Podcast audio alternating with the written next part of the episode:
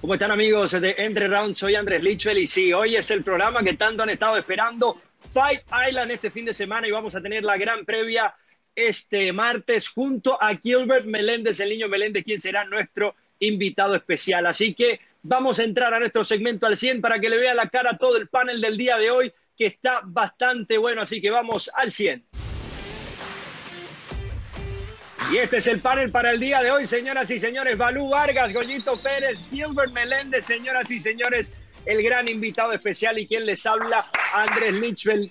Gilbert, my man, how you doing? Nice to see you, brother. Good to see you too. Happy to be on today. Very happy about these upcoming fights. I'm excited. Great, Balú, ¿cómo estás? Muy bien, muy contento. Otra semanita aquí entre rounds. Uh, very excited to have Gilbert El Nino, my primo Melendez. So uh, it's good. I'm excited for what for uh, to chat with you today. Goyito. Igual emocionado, otro, otro episodio más de Entre Rounds y ahora con una, un invitado muy especial, eh, alguien que ya ha estado en este deporte por mucho, mucho tiempo, eh, alguien que yo he visto y veía cuando apenas estaba empezando a entrenar. Mis respetos para el niño Meléndez, qué honor tenerlo aquí en el programa el día de hoy. Thank you, Goyito.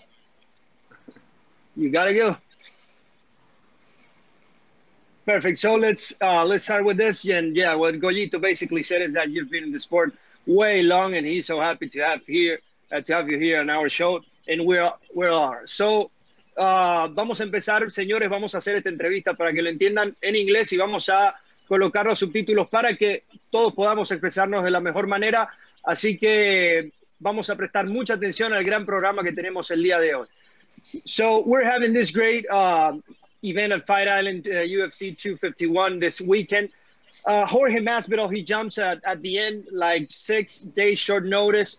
He's going to jump in Gilbert Burns, who was a positive to coronavirus. And now Masvidal is fighting Kamaru Usman, the great champion who looks unbeatable.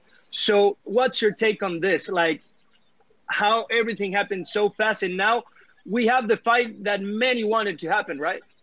Absolutely. I think we have to give credit to Jorge Masvidal. Not only is he a fantastic fighter right now, he's becoming a fantastic businessman, a guy who's held out, did not take a fight unless he was going to get a big fight that was going to get him paid. And so, first of all, great move on his part for waiting it out. Yes, a week notice, jumping in, but he's getting that big fight, and I assume he's getting a big paycheck for it.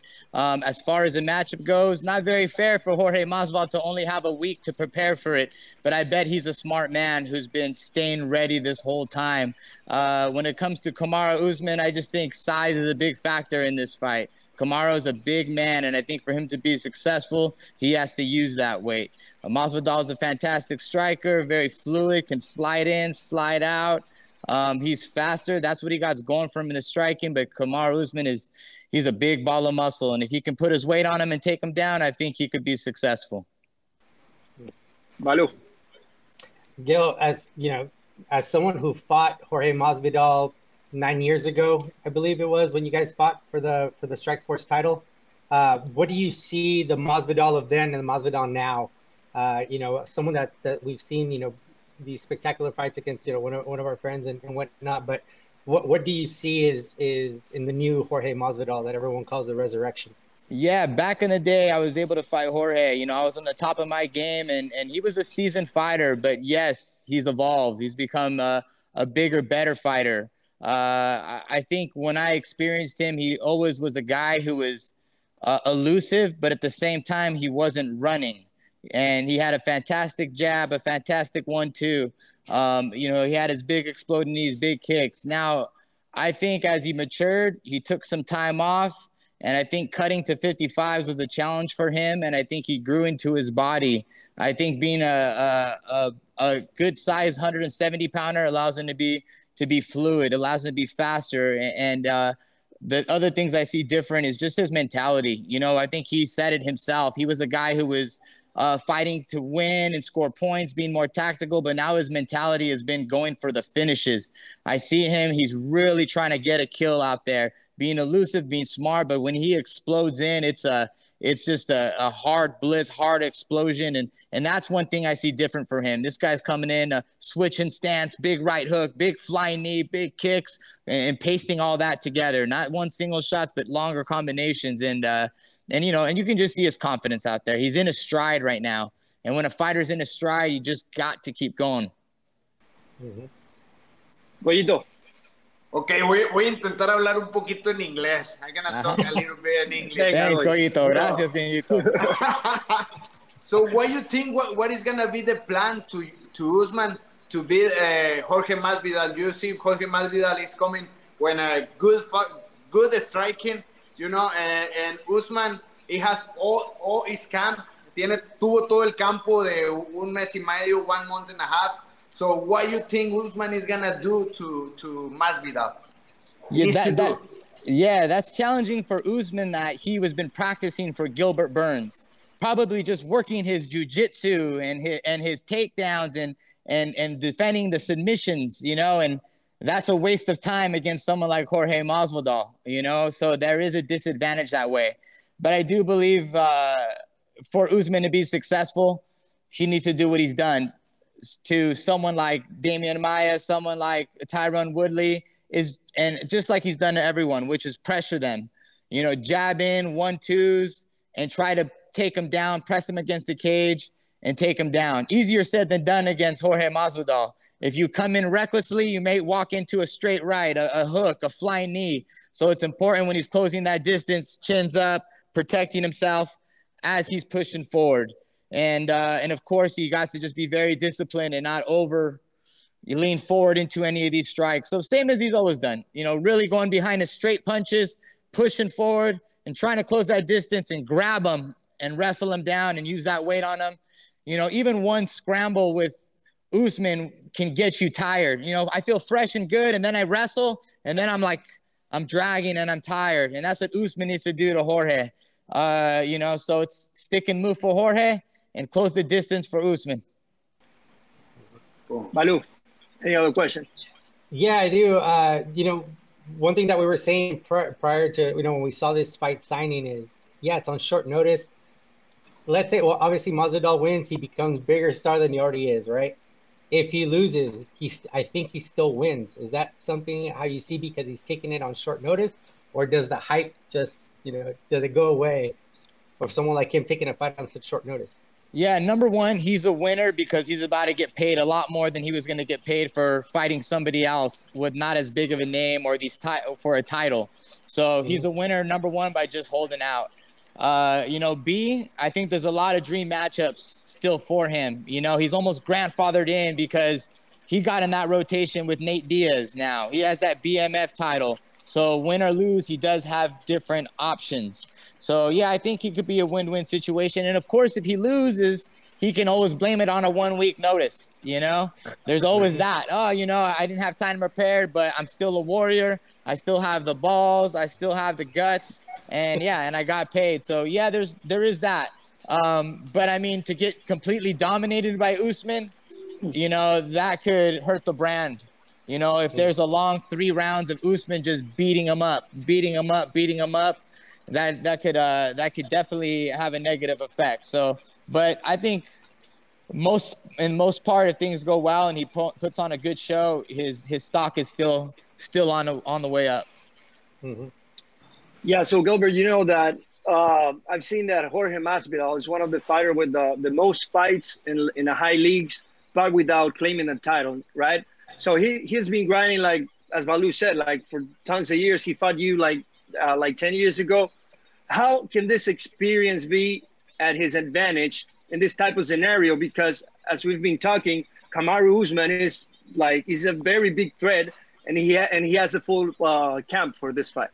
Yeah, that's interesting. You, you point that out. Though Usman's the champion, who has the more MMA experience, and, and by far that's Jorge Masvidal he's very experienced and like you said 11 year olds 11 years ago 11 years ago we did 25 minutes together so he's been he's been doing 25 minutes and he's experienced that for uh, you know since since then you know and uh, sorry about that i don't know how many uh, I, I, I don't know how many um, title shots he's had or how many five round fights he had to lined up But um, but yeah, he's a veteran basically. You know, he's seen it all.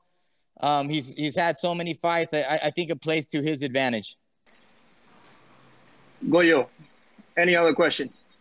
No, yo quisiera, quisiera brincar a, a, si se pudiera para la otra pelea, eh, más Holloway contra Volkanovich.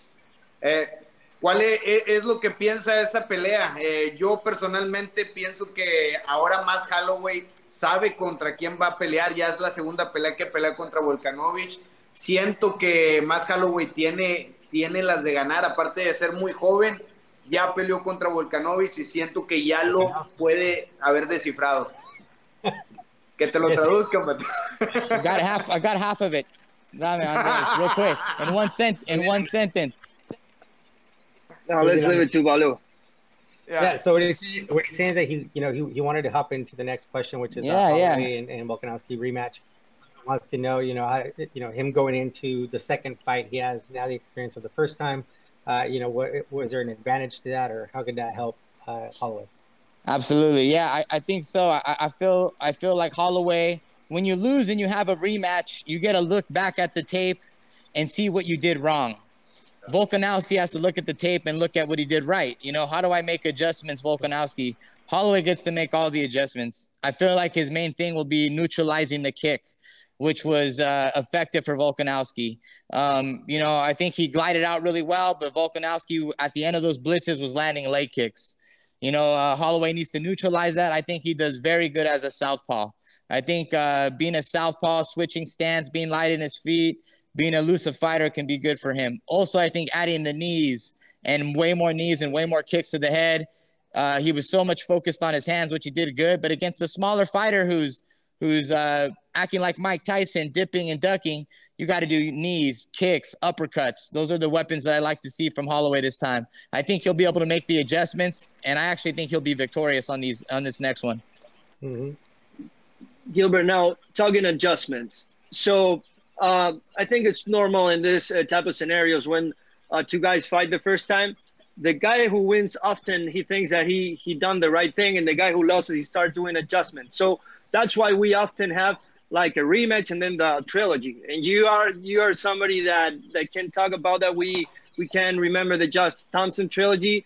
So um, what's your take on this fight? Like you think Volkanovski can like still be the champion, or do you think that Holloway's adjustments are going to be further what uh, Alex could do.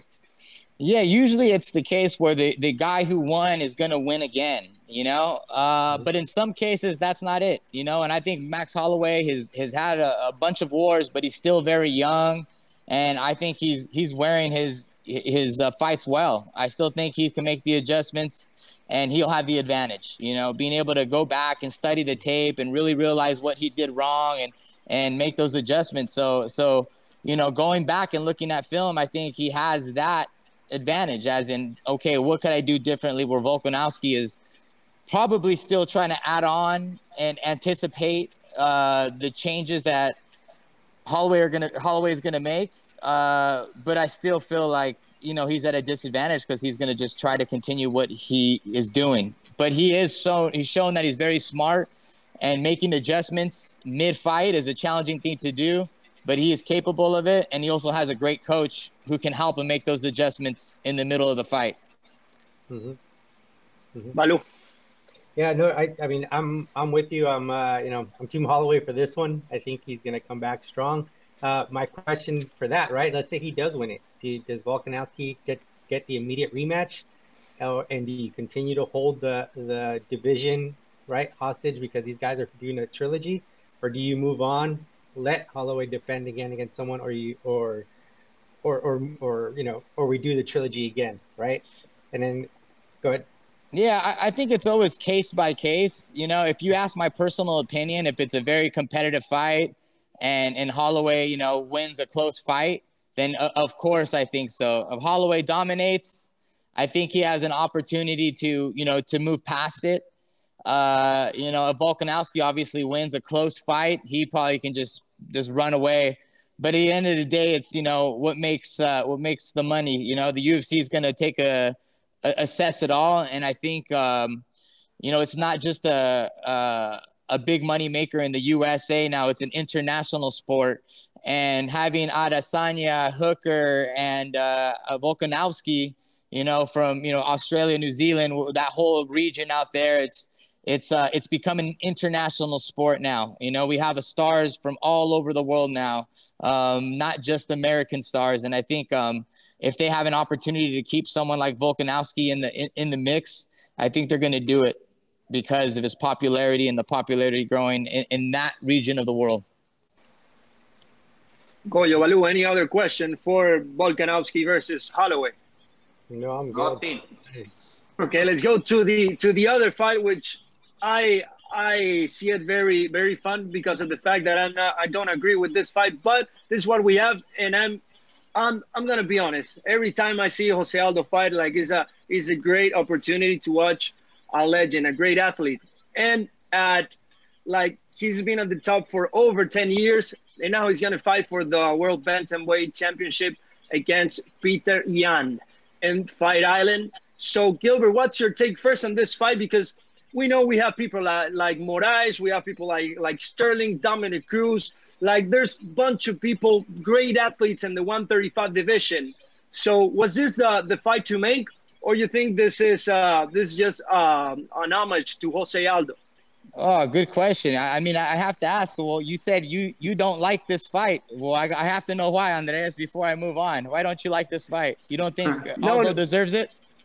No, no, no. As I said, I love this fight, mm. but if if if we watch like uh, what was happening before, Moraes, yeah, did beat Aldo. I know he wasn't on on on weight, but we also have Sterling in a, in a good streak.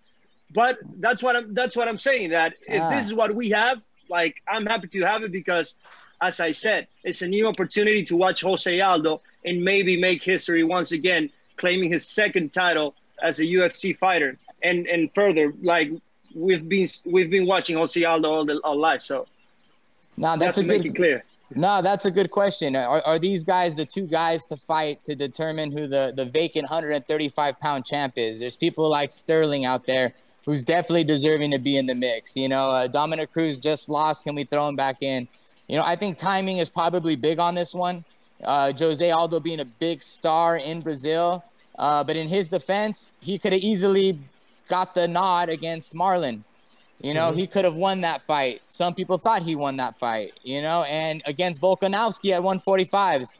Someone may thought he lost that fight. A lot of people thought he won that fight. I think the only person who's ever dominated uh, um, Aldo has been Holloway. Other than that, he has, you know, he has an argument for some of these losses and and these high level guys who have beat him. Uh, you know, a Conor McGregor. But other than that, everyone else has been competitive.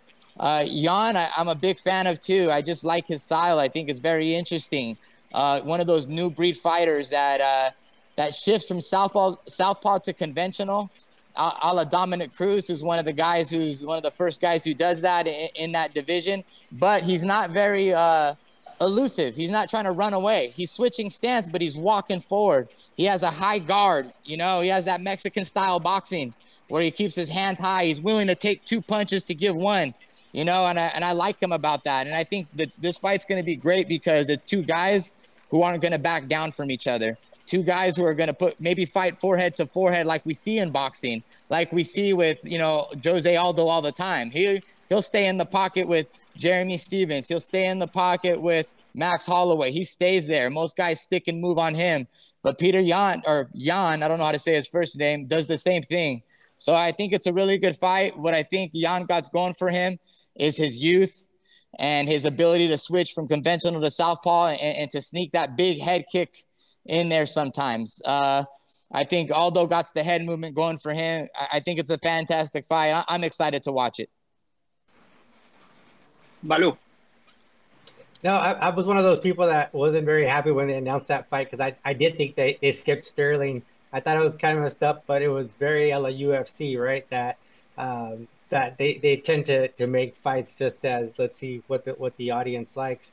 Um, I also did hear in an interview where Cejudo was saying that the UFC owed Jose Aldo a title fight because he had stepped up, but because of the COVID shutdown and all the stuff that happened with traveling, uh, he wasn't able to fight, and so Dominick Cruz stepped in. So they were kind of making it up to the champ that for so many years did his thing, right? Um, but I do like the fight. The only thing is, I'm wondering what what happens to everyone else, right? Let's see if Jose Aldo does get the miraculous knockdown, and now he's the new champ. It's like who do you, who do you give him next? Yeah, no, I, I think that's a good debate. And, and and to you and Andreas's point, I would be more than happy to see Sterling versus Dominick Cruz for the vacant title. I would have not been upset about that at all. If they made that fight, I would have been all for it. mm-hmm. I think I think it's a coin toss for all of them, you know, and that's what we don't understand. Some of the things going behind closed doors. Maybe uh, Cejudo's right. Maybe they owed him something. Maybe you know, uh, you know, every everyone in Brazil is purchasing this fight if it's Jose Aldo, you know, so there are a lot of things that go into it that are out of our hands, but I would be perfectly happy to say say Jose Aldo versus Sterling, you know, Yan versus Dominick Cruz for the title, or a tournament for the title. Anything, I would have been happy for it. There's some great guys that you know you you can make it ha- you know you can make it happen, you know. But uh, um, you know, but you know, I don't get to call those shots, but I, I would be perfectly fine either way. Con, con quién vas? Who you got? Yeah, man, this is a tough one. I, I, I don't. If, if, if, you could ask me to pick, I can pick Usman. I think I can pick uh, Holloway. You know, but when it comes to this fight, you know, this is a tough one. You know, my, my heart wants to go Aldo, but then you know, but then I see Yan. He's just he's so young, so active, so good. I, I Goyito, are you gonna make me pick? If I, if hey, I, yeah, I, you need to uh, pick. Yeah, I have and, to pick. You're gonna. Also, I saw Yan and training over there, and uh, Tiger Muay Thai, uh-huh. and, and he's, he's, training that. You know, block the the likes of Jose Aldo. So exactly. What do you think, Goyito? Who are you picking first? Uh, Let me hear. Ah, my heart goes to Jose Aldo. I pick Jose Aldo. Picking Jose Aldo, huh? You know, I, I I feel like I'm I'm on the. uh I'm on the fence too, but I, I do want to say Joe Aldo, Jose Aldo too because I don't think Yan is, has has met anyone like Jose Aldo. Yeah. And Jose Aldo has been there, been in there with the best, and and uh, Yan likes to take the punches with that high guard, but I don't think he's ever seen a punch like like Jose Aldo. And if Yan could take those punches, uh, I'll I'll tip my hat to him, and and and I'll be happy for him. But I, I don't know if he's going to be able to. So um, I'm going to say Jose on this one as well. Yeah, so so Gilbert, that's an that, uh, that's an interesting take, the, the, the, experience, right? And you as a champion, I, I wanna I wanna ask you, right? Aldo, I know that he fought over a decade being a champion in different circuits, you know, WEC, then UFC, and I imagine that if he goes to a title fight, uh, world title fight for the 14th time, for the 13th time, Wow. He would have a little notch like over a guy less experienced in that type of fight. So what's your take on that? Because you you you were a, the Strikeforce champion. You you were in the top of UFC too. Like how this could how big could this be in the fight and mark a difference? You know, as long as Jose is motivated, which he's been looking, fan, he looked fantastic at 35s, even though when he came up short.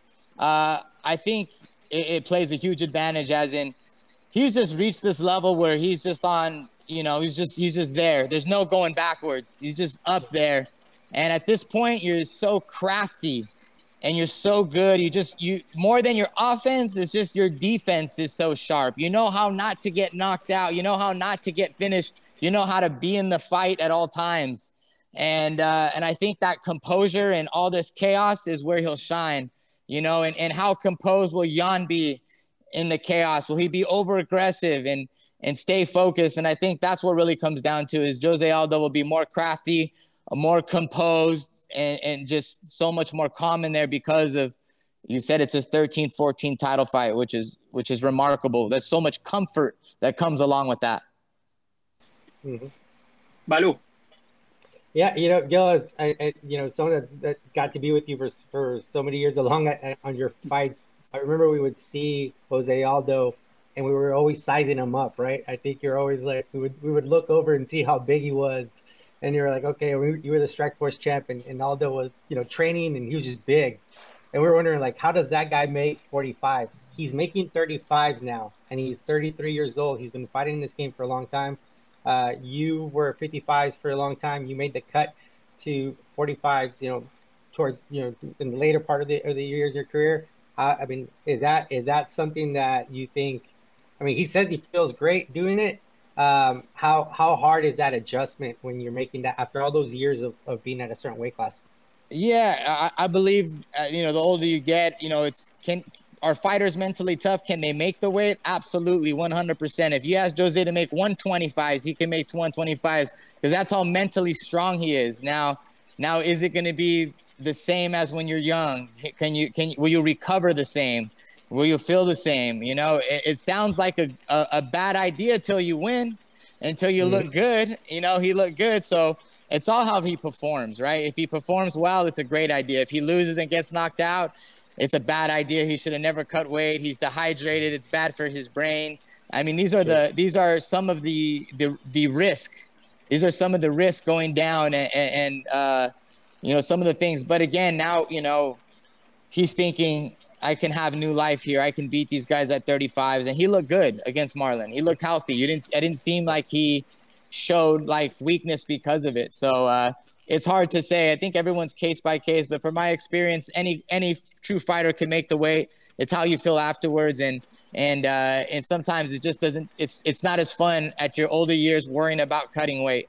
You know, you more don't want to have to worry about that in your older years. You just want to worry about the fight, and uh, and I think um, Aldo is capable of doing that, but that's just my opinion. Goyito walks around at 185 and he fights at 130. I would uh, walk around 160, Vato. 160. Yeah, I know. Don't be don't be telling his personal business, Balu. That's personal. Go, after, after los tacos, after they eat tacos here in Tijuana, maybe one 180. got the got the luchador body right there, dude. For last, Gilbert, Fight Island we've been listening about this like way back. The first time I heard Fight Island, I had to to think about Mortal Kombat, the first movie, like The Island and Scorpion, Liu Kang, and, and you know, like Tropical.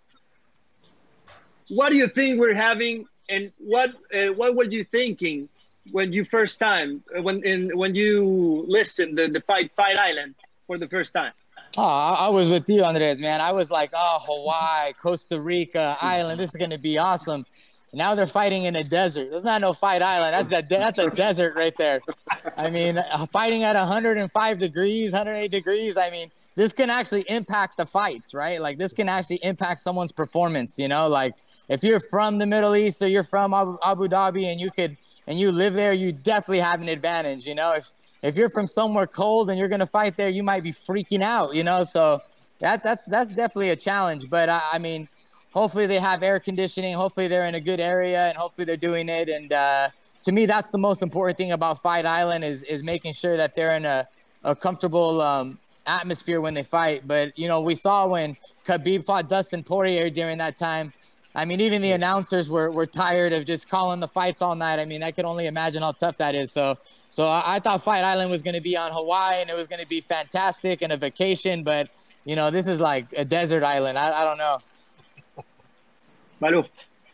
Uh, what one of the things we, we always do here is we uh, we take the role of Dana White when it comes to matchmaking. So there's Andres White, there's Goyito White, and Balu White once in a while. So now we're gonna ask Gilbert White, what uh, what comes next if uh, Usman wins, and what what comes next if Masvidal wins? Well, you know, I mean, you have Gilbert Burns on deck, right? You know, like like you said, Cejudo said, "Oh, they owe Jose Aldo." Hey, Gilbert Burns, he stepped up and uh, and they're going to try to push that on whoever, right? So Usman, if he wins, he's definitely fighting Gilbert Burns. If Masvidal wins, they're going to say you're fighting Gilbert Burns, and he's going to say no, I'm not fighting Gilbert Burns. I'm fighting someone who's going to give me a lot of money, and that somebody is either going to be Nate Diaz or it's going to be Conor McGregor. You know, and and uh, and that's going to be uh, uh the the B, he would be the BMF champ and the welterweight champ. You know, so he has plenty of fights that can get him money. He could either fight Khabib to get him a lot of money. He has Conor to get him a lot of money or Nate Diaz to get him a lot of money. I see no other fights for him except those to get him paid. Maybe Covington. Covington brings some money to the table, but I don't think as much as anybody else. And I think he matches up well with everybody. You know, um, of course, I'd love to see Nate fight him because that's my boy, and I like think a rematch would be different. Uh, but I think you know it's not about the championship, right? The real title is whatever fight gives you the most money. So that's that's your t- that's your championship, right? It doesn't really matter what the the UFC belt no more. It's it's how much the paycheck is. So so I think that's what he has, a lot of options. But I think Usman will fight, and he'll fight Gilbert Burns right after. You heard it here from Gilbert White. Goyo, ¿alguna última pregunta sobre, sobre el evento en general? No, yo estoy chido con eso. Quiero preguntarle a él de él. Bueno, pregúntale a él de él, pues. Hey, okay. We, we're gonna go, go back four years ago. I don't know how many years ago. I was sitting in the front of the UFC. You fighting when eh, versus Diego Sanchez. You win first round, you won the second round, and the third one, no, second and third one, it was crazy. What how you what you thinking in your mind? Like eh, eh, I heard a lot of times the stories of, of, that fight from from Balú, but what you thinking like? What, why you know go, eh, ¿Por qué no llevabas la pelea al suelo donde te convenía llevarla a ti y quisiste pelear la pelea de Diego Sánchez? He, he's I'm, saying, why didn't you take that fight to the ground, and, and why did you why did you decide to take the fight that Diego wanted, which was standing? And, and what what it was thinking in your mind, like yeah, go in the fight. I mean, I felt like I, I, I felt like I got caught in this fight with Diego where it was like whoever backed down first was the loser, you know? And I was like, I cannot back down from this guy. And I fight better fighting forward. He fights better fighting forward. If I try to go backwards, I, I don't think I would do well as, as much, you know? But I just got caught up in the moment. I felt things were going well, and, and I thought I was gonna knock him out, but he wouldn't go down. So I got caught up in this fight, and I stuck with it. But I th- what I thought, I thought I was fighting. I was watching like Walking Dead a lot during that time. You know, The Walking Dead at home for like just because that's that's what I was watching. You know, it was just on my thing. You know, and I, and then I was like, I'm fighting a fucking zombie right now, dude. I'm like, I'm fighting this guy. I'm hitting him with everything I got, and he won't go down, you know. And uh, I know. And then, it was crazy. Then, I know. And then he knocked me down. I was like, son of a bitch, you know. And but uh, but it was I didn't know. You don't know till afterwards how much you know. What is almost you don't even know what the fuck what happened. You know, it just happened. So uh, it was it was great to be a part of history, though. I look back on it. I'm, I was happy to be a part of history, and and that even four years or whatever, five years it's been, Goyito still asks me about it, you know? hey, entonces, fue una pelea de a ver quién tenía más bolas, ¿no? Era de quién es Fuck el atrás, yeah. For sure. For sure. That was that was fight of the year. Everyone knows it. I, I was there. I was there and everybody throw the, the, the cerveza and yeah. the, the, hat over there and the air. It was awesome fight. Thank you, Goyito. I appreciate that. That means a lot to me. Thank you for thinking that fight, bro.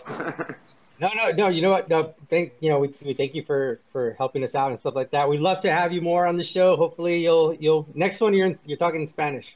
That's yeah, yeah, yeah. I'll practice my my Spanish, bro. I can't articulate the same, dude. I can't articulate the same. Pay for my lessons.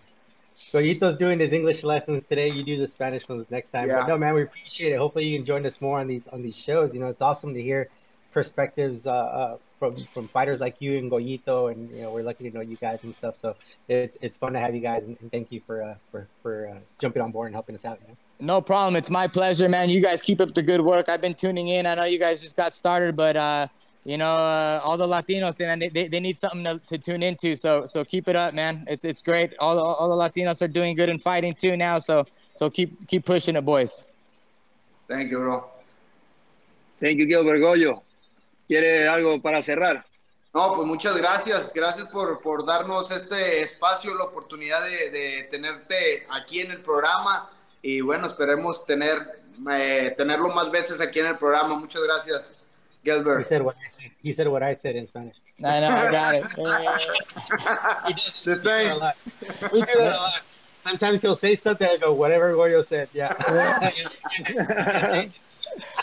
All right. It's, it's coming on here. Yeah, yeah, and I'm going to do the same. So thank you, Gilbert, for being with us. And we hopefully going to have you in the future in Entre Rounds because MMA is growing fast and we're going to grow with it. So thank you very much, Gilbert. Estuvo también con nosotros Eduardo Balú Vargas, Eric Ergollito Pérez, Gilbert Meléndez, nuestro gran invitado especial, y Andrés Lichwell, quien los acompañó. Y de esta forma cerramos al 100.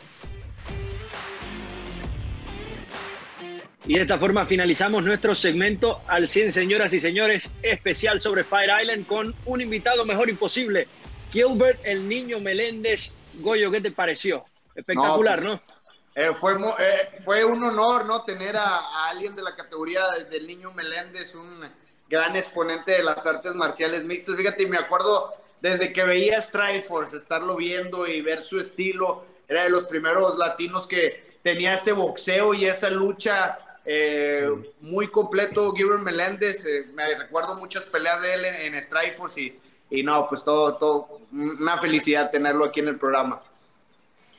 Sí, Balú, ¿algo que agregar? Pues nada, llevo mucho conociendo a ese güey, no hace nada impresionante. estuvo padre porque pues, estuvo chingona la plática que tuvimos entre con él, ¿no? Porque es una perspectiva diferente. Obviamente, eh, Goyo siendo peleador nos da la perspectiva de él, pero tener también alguien como Gilbert también y, tiene mucho sentido con lo que hemos estado diciendo y de acuerdo, entonces no estamos tan mal de lo que pensamos porque ahí nos andan, si, si, andamos cuadrando ahí con él, pero no, muy, muy padre la, la, conversación ahí con él y, ojalá nos pueda acompañar más. Sí, fue una, una gran entrevista y, y, lo digo, eh, Gilbert ha, ha, competido en absolutamente todos los lugares, WEC, Strikeforce, ha peleado en Shoto, ha peleado en UFC, para mí es el mejor peleador en la historia de Strike. Por si el que, el que lo quiera debatir cuando quiera, venimos y hablamos sobre eso, porque en verdad el dominio que tuvo en ese momento en su división, en una etapa donde los mejores del mundo estaban allí, Gilbert era el campeón y luego en el UFC hizo una gran labor. Así que, verdad, un honor tener a esta gran figura de las artes marciales mixtas en nuestro programa. Y bueno, es familia, es primo de Balú, es, familia de nosotros también, ¿no? Eh. ¿Quién, nos, ¿Quién nos va a acompañar la próxima vez? A ver quién sale, a ver quién sale. Los que quieran nos pueden mandar mensaje para que se apunten, que hay una fila. Que escriban, que escriban. Sí, vamos a, sí, ¿quién quieren que nos, que nos acompañe? También escriban. ¿Quién va a ganar la pelea de, del fin de semana? La de Usman contra Masvidal. Hacemos la de Peter Jan con José Aldo. Vamos con los pronósticos entonces. ¿Qué dicen? Yo voy con Burns con... no va a pelear, güey. Pero si Burns no va a pelear, ah, Goyo. Goyo. No, no. Es difícil. Voy con Usman. Voy con Usman, voy con más Holloway y voy con eh, José Aldo. Esos son mis tres picks. Usman. Pues yo, yo, voy con Usman solamente porque va a llegar al pesaje antes que Burns, que es lo que ya escogió Goyo. Entonces yo ya gané esas 100 bolas cobrados. No, mira, la verdad, puta, güey, voy a, voy a ir con Masvidal porque creo que trae ahorita esa pinche rachita eh, que Burns también trae y fallé ahí cuando no le hice caso. Eh, creo que va a tratar de ser Usman una pelea aburrida, como cuando este Cormier peleó con Anderson Silva, ¿no? Que, lo va a tener que llevar al piso porque siendo, aunque sea una semana, una persona como él es totalmente peligroso todavía. Entonces creo que la, mejor estrategia sería no que llevarte al, no, no estar a pie con Masvidal, pero llevarlo al piso y dominarlo y que sea una de las peleas más aburridas, pero no importa, quedas como campeón. Eh, y la siguiente voy con Holloway porque creo que eso va a pasar. Y eh, obviamente me gustaría que Aldo gane. Voy con Aldo en esa. Bueno, yo en la estelar, a ver, tenemos entonces Goyo tiene, tiene uno, Balú tiene al otro. Yo me voy con Jorge, yo me voy con Jorge Masvidal y les explico por qué. Eh, tiene una gran experiencia a este nivel y también eh, no estoy con esto queriendo decir que Masvidal se le facilitan los luchadores, pero él tiene una gran defensa de derribo, es porque tiene un gran timing para entender cuándo va a entrar su oponente y poder contraatacar. Y creo que si Jorge Masvidal logra establecerse de esa forma rápido en la pelea, Usman lo va a empezar a respetar y se lo va a pensar dos veces antes de, buscar cualquier, entrada. Hay que ver cómo trabajaría Usman al pace, al, ritmo que quiere más Vidal, que es muy diferente al del campeón. Entonces, por eso creo que, que sí, Usman es favorito, pero creo que, que más Vidal por experiencia también se lo puede llevar. La segunda pelea, la de Volkanovski con, con Holloway, yo creo que Volkanovski se va a llevar esta victoria eh, me gusta mucho Holloway, pero creo que, que Volkanovski se va a mantener como campeón. Y en la última, sí, se lo tengo que decir, señoras y señores, José Aldo. porque lo que se está jugando acá es más que, que una pelea por el título. Es, es cerrar un, un, legado de una leyenda con, con broche de oro. Yo quisiera, y creo que todos quisiéramos ver a José Aldo terminando esa pelea en Abu Dhabi, en este, en este marco, que ha sido un hombre que ha vivido todo en las MMA y, y que pueda, pueda ser campeón mundial nuevamente.